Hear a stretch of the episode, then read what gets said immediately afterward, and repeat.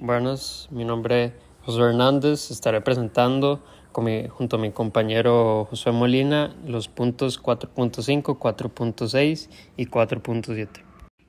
Concentración de las disoluciones. Bueno, ¿qué es? Bueno, esta es la cantidad de soluto presente en una cantidad de disolvente o también en una disolución. Su fórmula es molaridad, que esto es igual a moles de soluto dividido entre litros de disolución. Ahora mi compañero José Molina les hablará sobre la dilución de disoluciones.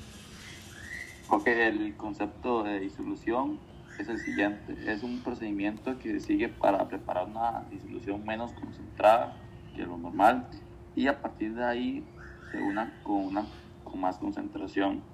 Eh, José, eh, ¿se sabe cuál es el proceso de esto? Bueno, al provocar un proceso de dilución, al agregar más disolvente a una cantidad de disolución concentrada, su concentración disminuye sin que el número de moles del soluto cambie en absoluto. La molaridad, bueno, esto se define como moles de soluto en un litro de disolución, de manera que, bueno, el número de moles del soluto está dado por, ahora mi compañero les dará la fórmula. Eh, bueno, primero los moles de soluto se dividen entre litros de disol.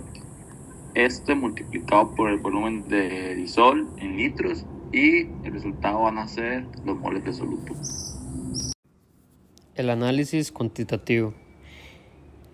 Este se ocupa de la determinación de la cantidad o la concentración de una sustancia en una muestra dada. El punto 4.6 este es sobre el análisis gravimétrico. Bueno, que es, bueno, esto es una técnica analítica que, bueno, este se basa en las mediciones de la masa y este trae diferentes ejemplos. Ahora mi compañero Josué les va a dar uno. Eh, ok, un ejemplo de, del análisis gravimétrico es la formación, eh, separación y determinación de la masa en un precipitado aplica normalmente en compuestos iónicos. En el punto 4.7 que trata sobre valoraciones ácido-base. Bueno, este consiste en los estudios cuantitativos de las reacciones de neutralización ácido-base y que éstas se llevan a cabo en forma adecuada por medio de una técnica conocida como valoración. Ahora mi compañero les va a explicar qué es una valoración. Una valoración eh, se agrega en fórmula gradual a otra disolución de concentración desconocida hasta que la reacción química entre las dos disoluciones se complete. Luego eh, está la disolución estándar, que es una disolución de concentración exactamente conocida. Luego de esto, eh, el hidróxido de sodio es una de las bases más utilizadas en los laboratorios, pero es muy difícil de obtener el hidróxido de sodio sólido en forma pura, por lo que normalmente se tiende a observar en agua del aire y sus disoluciones reaccionan con dióxido de carbono.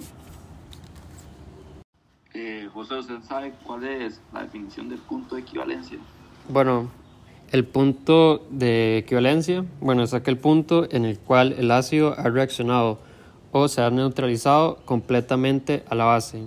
Bueno, este, el punto de equivalencia se detecta por un cambio brusco de color de un indicador que se ha añadido a la disolución del ácido.